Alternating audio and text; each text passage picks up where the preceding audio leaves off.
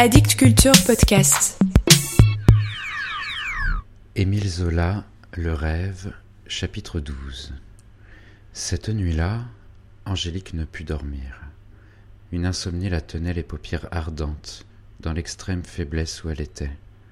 Et, comme les Hubert s'étaient couchés et que minuit allait sonner bientôt, elle préféra se relever, malgré l'effort immense, prise de la peur de mourir, si elle restait au lit davantage.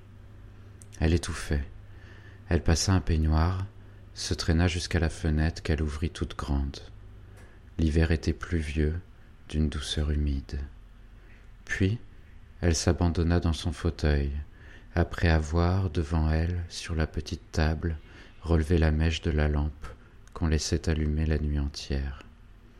Là, près du volume de la légende dorée, était le bouquet de roses trémières et d'hortensias qu'elle copiait.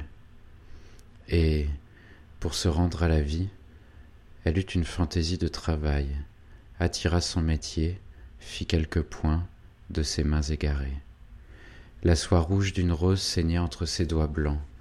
Il semblait que ce fût le sang de ses veines qui achevait de couler, goutte à goutte. Mais elle, qui, depuis deux heures, se retournait en vain dans ses draps brûlants, céda presque tout de suite au sommeil dès qu'elle fut assise. Sa tête se renversa, soutenue par le dossier, s'inclina un peu sur l'épaule droite, et, la soie étant demeurée entre ses mains immobiles, on aurait dit qu'elle travaillait encore. Très blanche, très calme, elle dormait sous la lampe, dans la chambre d'une paix et d'une blancheur de tombe. La lumière pâlissait le grand lit royal, drapé de sa perce rose déteinte. Seul, le coffre, l'armoire, les sièges de vieux chênes tranchaient, tachaient les murs de deuil. Des minutes s'écoulèrent, elle dormait très calme et très blanche. Enfin, il y eut un bruit, et, sur le balcon, Félicien parut, tremblant, amaigri comme elle. Sa face était bouleversée. Il s'élançait dans la chambre lorsqu'il l'aperçut, affaissée ainsi au fond du fauteuil, pitoyable et si belle. Une douleur infinie lui serra le cœur. Il s'agenouilla, s'abîma dans une contemplation navrée. Elle n'était donc plus. Le mal l'avait donc détruite, qu'elle lui semblait ne plus peser, s'être allongée là, ainsi qu'une plume que le vent allait reprendre. Dans son clair sommeil, sa souffrance se voyait, et sa résignation. Il ne la reconnaissait qu'à sa grâce de lys, les lancements de son col délicat sur ses épaules tombantes, sa face longue et transfigurée de vierge volant au ciel. Les cheveux n'étaient plus que de la lumière, l'âme de neige éclatait sous la soie transparente de la peau. Elle avait la beauté des saintes délivrées de leur corps. Il en était ébloui et désespéré, dans un saisissement qui l'immobilisait, les mains jointes. Elle ne se réveillait pas, il la regardait toujours. Un petit souffle des lèvres de Félicien dut passer sur le visage d'Angélique. Tout d'un coup, elle ouvrit des yeux très grands. Elle ne bougeait pas. Elle le regardait à son tour, avec un sourire, comme dans un rêve. C'était lui. Elle le reconnaissait, bien qu'il fût changé. Mais elle croyait sommeiller encore, car il lui arrivait de le voir ainsi en dormant, ce qui, au réveil, aggravait sa peine. Il avait tendu les mains. Il parla. Chère âme, je vous aime. On m'a dit ce que vous souffriez, et je suis accouru. Me voici, je vous aime. Elle frémissait, elle passait les doigts sur ses paupières d'un geste machinal. Ne doutez plus, je suis à vos pieds, et je vous aime, je vous aime toujours. Alors, elle eut un cri. Ah. C'est vous. Je ne vous attendais plus. Et c'est vous. De ses mains tâtonnantes, elle lui avait pris les siennes, elle s'assurait qu'il n'était pas une vision errante du sommeil. Vous m'aimez toujours, et je vous aime. Ah. Plus que je ne croyais pouvoir aimer.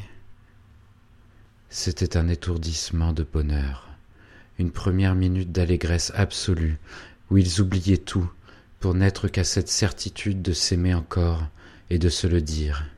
Les souffrances de la veille, les obstacles du lendemain avaient disparu. Ils ne savaient comment ils étaient là, mais ils y étaient.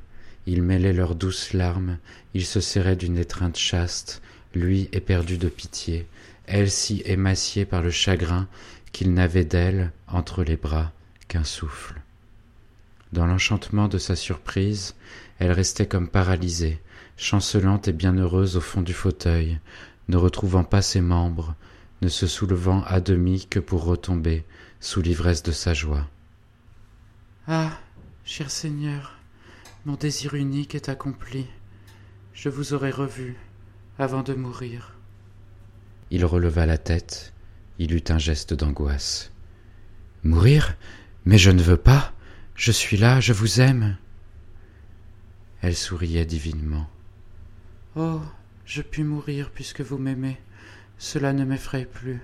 Je m'endormirai ainsi, sur votre épaule. Dites-moi encore que vous m'aimez. Je vous aime, comme je vous aimais hier, comme je vous aimerai demain. N'en doutez jamais, cela est pour l'éternité. Oui, pour l'éternité, nous nous aimons. Angélique, extasiée, regardait devant elle, dans la blancheur de la chambre. Mais, peu à peu, un réveil la rendit grave. Elle réfléchissait enfin, au milieu de cette grande félicité qui l'avait étourdie, et les faits l'étonnaient.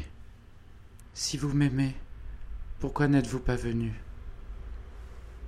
Vos parents m'ont dit que vous n'aviez plus d'amour pour moi. J'ai manqué aussi d'en mourir. Et c'est lorsque je vous ai su malade que je me suis décidé, quitte à être chassé de cette maison dont on me fermait la porte. Ma mère me disait également que vous ne m'aimiez plus, et j'ai cru ma mère. Je vous avais rencontré avec cette demoiselle. Je pensais que vous obéissiez à monseigneur. Non, j'attendais. Mais j'ai été lâche, j'ai tremblé devant lui. Il y eut un silence. Angélique s'était redressée. Sa face devenait dure, le front coupé d'un pli de colère. Alors, on nous a trompés l'un et l'autre, on nous a menti pour nous séparer. Nous nous aimions, et on nous a torturés, on a failli nous tuer tous les deux. Eh bien, c'est abominable, cela nous délie de nos serments. Nous sommes libres. Un furieux mépris l'avait mise debout. Elle ne sentait plus son mal, ses forces revenaient dans ce réveil de sa passion et de son orgueil. Avoir cru son rêve mort et tout d'un coup le retrouver vivant et rayonnant, se dire qu'il n'avait pas démérité de leur amour, que les coupables étaient les autres. Ce grandissement d'elle-même, ce triomphe enfin certain, l'exaltait, la jetait à une révolte suprême. Allons, partons, dit-elle simplement et elle marchait par la chambre, vaillante, dans toute son énergie et sa volonté. Déjà, elle choisissait un manteau pour s'en couvrir les épaules, une dentelle sur sa tête suffirait. Félicien avait eu un cri de bonheur, car elle devançait son désir. Il ne songeait qu'à cette fuite, sans trouver l'audace de la lui proposer. Oh. Partir ensemble, disparaître, couper court à tous les ennuis, à tous les obstacles et cela à l'instant, en s'évitant même le combat de la réflexion. Oh, tout de suite, partons, ma chère âme, je venais vous prendre, je sais où nous aurons une voiture. Avant le jour, nous serons loin, si loin, que jamais personne ne pourra nous rejoindre. Elle ouvrait des tiroirs, les refermait violemment, sans rien y prendre, dans une exaltation croissante. Comment Elle se torturait depuis des semaines, elle avait travaillé à le chasser de sa mémoire, même elle croyait y avoir réussi, et il n'y avait rien de fait, et cet affreux travail était à refaire. Non, jamais elle n'aurait cette force. Puisqu'ils s'aimaient, c'était bien simple, ils s'épousaient, aucune puissance ne les détacherait l'un de l'autre. Voyons, que dois-je emporter? Ah, j'étais sotte avec mes scrupules d'enfant. Quand je songe qu'ils sont descendus jusqu'à mentir, oui, je serais morte, qui ne vous aurait pas appelé. Faut-il prendre du linge, des vêtements? Dites. Voici une robe plus chaude. et il m'avait mis un tas d'idées, un tas de peurs dans la tête. Il y a le bien, il y a le mal, ce qu'on peut faire, ce qu'on ne peut pas faire, des choses compliquées, à vous rendre imbécile. Il mente toujours, ce n'est pas vrai. Il n'y a que le bonheur de vivre, d'aimer celui qui vous aime. Vous êtes la fortune, la beauté, la jeunesse, mon cher Seigneur, et je me donne à vous, à jamais, entièrement, et mon unique plaisir est en vous, et faites de moi ce qui vous plaira. Elle triomphait, dans une flambée de tous les feux héréditaires que l'on croyait morts. Des musiques l'enivraient.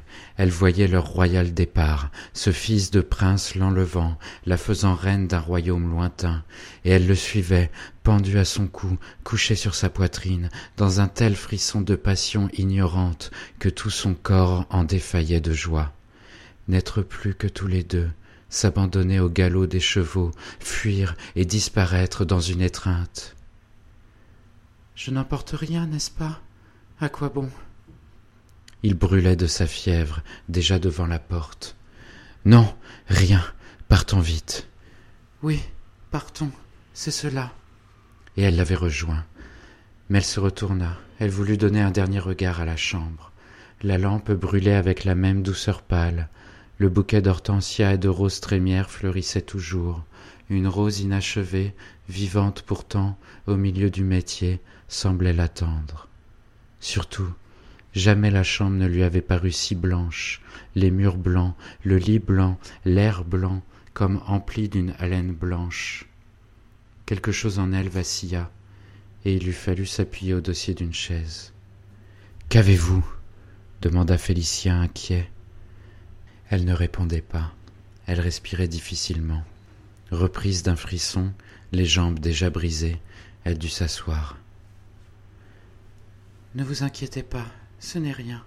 Une minute de repos seulement, et nous partons. Ils se turent. Elle regardait dans la chambre, comme si elle eût oublié un objet précieux qu'elle n'aurait pu dire. C'était un regret, d'abord léger, puis qui grandissait et lui étouffait peu à peu la poitrine. Elle ne se rappelait plus. Était-ce tout ce blanc qui la retenait ainsi? Toujours elle avait aimé le blanc, jusqu'à voler les bouts de soie blanche pour s'en donner le plaisir en cachette. Une minute, une minute encore, et nous partons, mon cher Seigneur.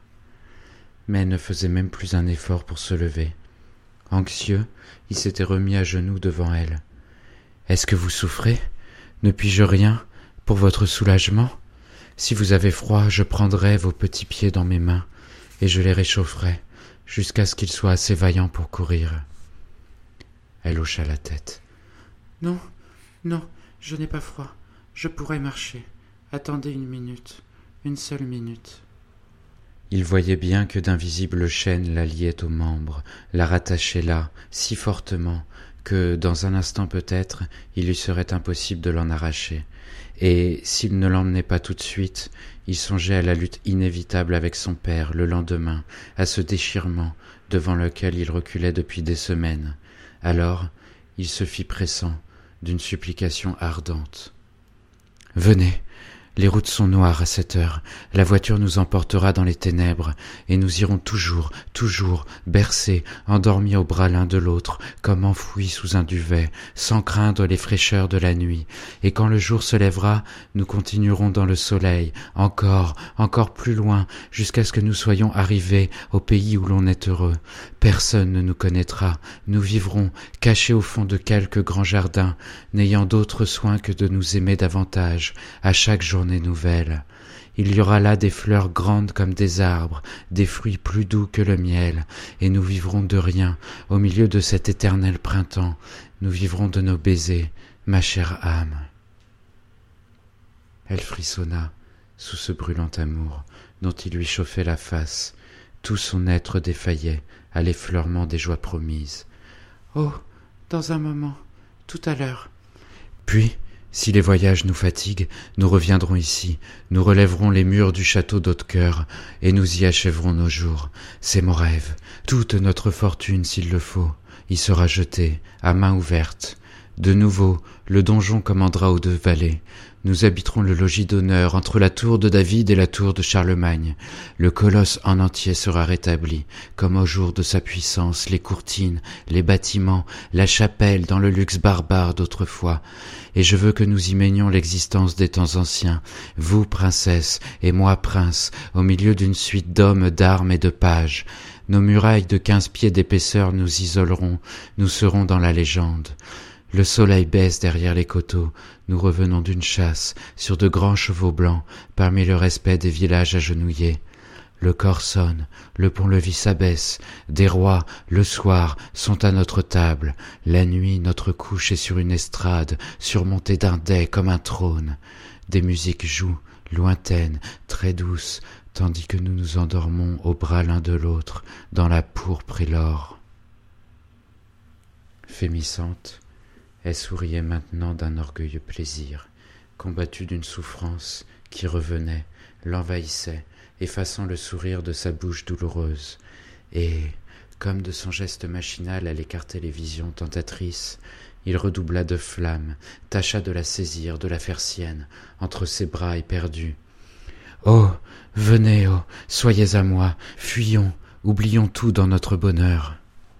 Et elle se dégagea brusquement, d'une révolte instinctive, et, debout, ces mots jaillirent de ses lèvres.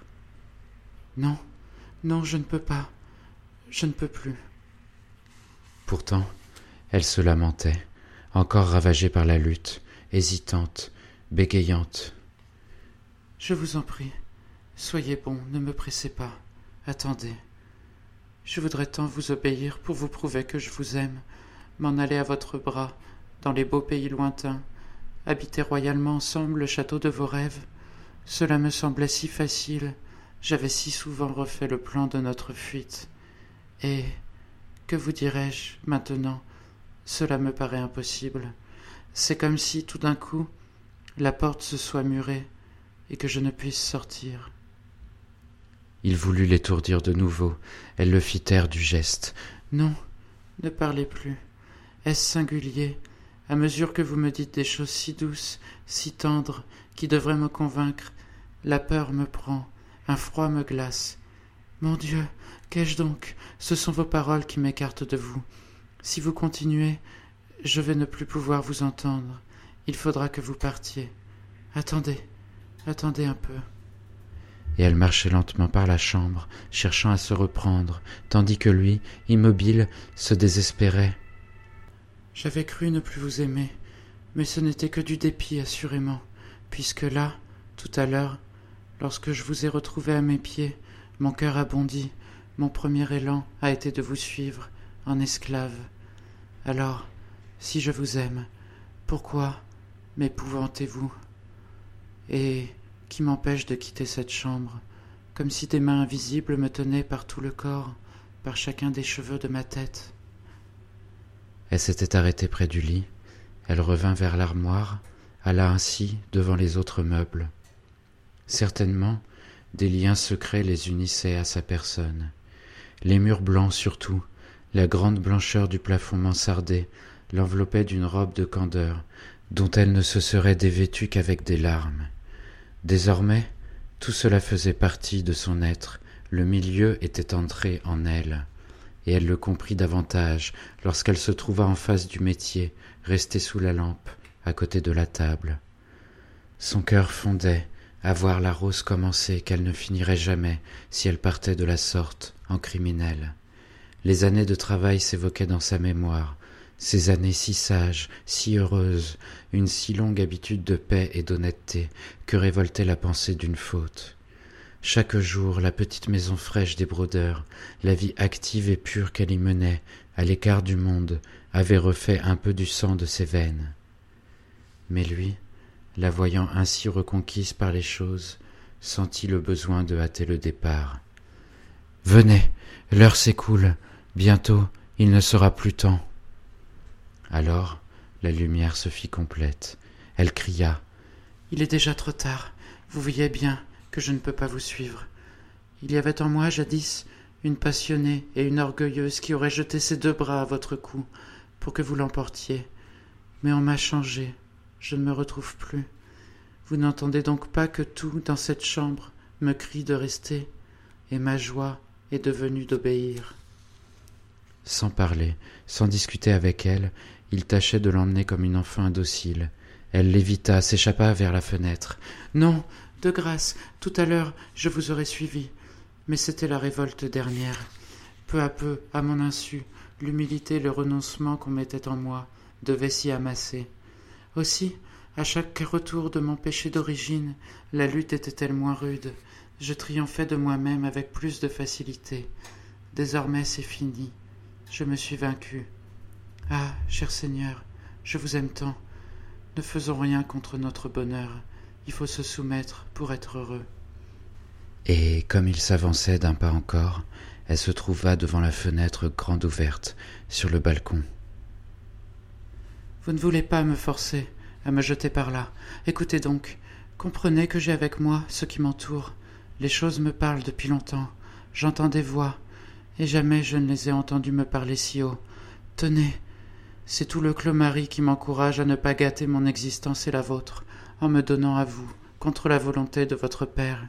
Cette voix chantante, c'est la chevrotte, si claire, si fraîche, qu'elle semble avoir mis en moi sa pureté de cristal.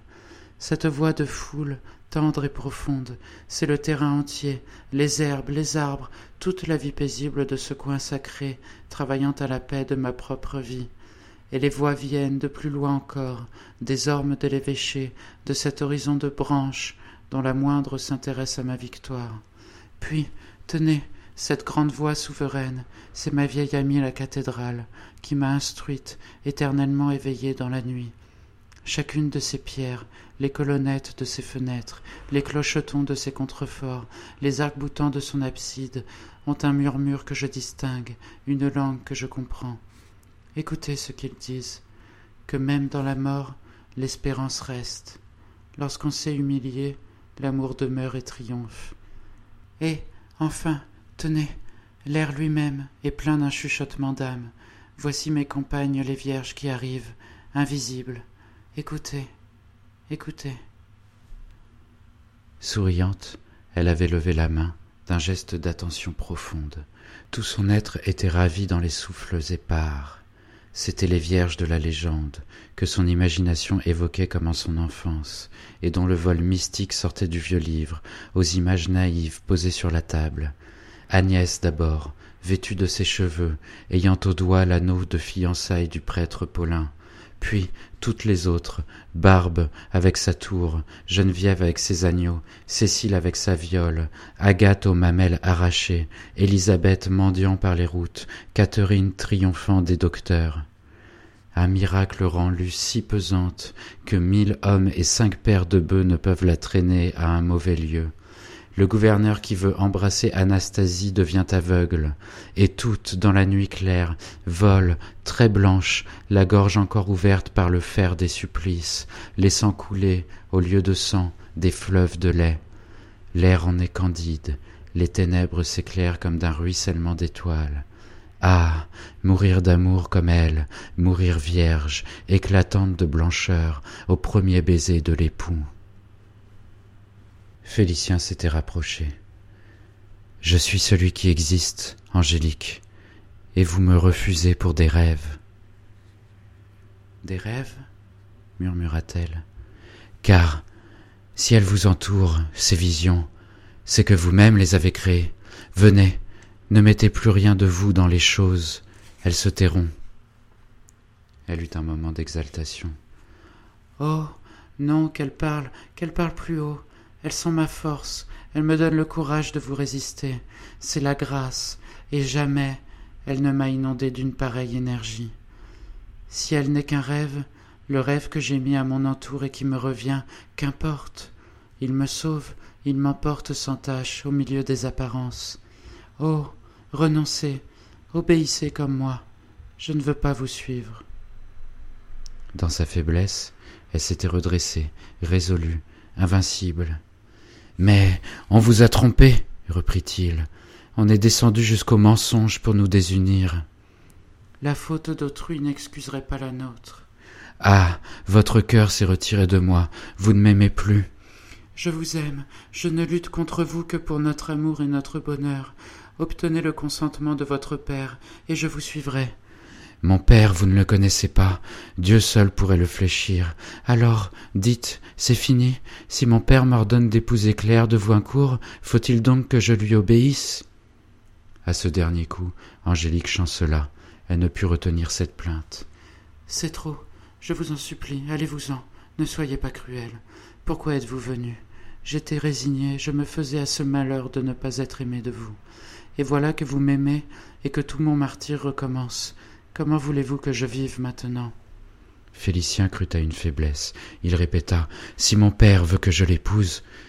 Elle se raidissait contre sa souffrance, et elle parvint encore à se tenir debout dans le déchirement de son cœur, puis, se traînant vers la table, comme pour lui livrer passage. Épousez-la, il faut obéir. Il se trouvait à son tour devant la fenêtre, prêt à partir, puisqu'elle le renvoyait. Mais vous en mourrez cria-t-il. Elle s'était calmée. Elle murmura avec un sourire. Oh. C'est à moitié fait. Un instant encore, il la regarda, si blanche, si réduite, d'une légèreté de plume qu'un souffle emporte, et il eut un geste de résolution furieuse. Il disparut dans la nuit. Elle, appuyée au dossier du fauteuil, quand il ne fut plus là, tendit désespérément les mains vers les ténèbres. De gros sanglots agitaient son corps, une sueur d'agonie couvrait sa face. Mon Dieu, c'était la fin. Elle ne le verrait plus. Tout son mal l'avait reprise. Ses jambes brisées se dérobaient sous elle. Ce fut à grand-peine qu'elle put regagner son lit, où elle tomba victorieuse et sans souffle. Le lendemain matin, on l'y trouva mourante. La lampe venait de s'éteindre d'elle-même, à l'aube, dans la blancheur triomphale de la chambre.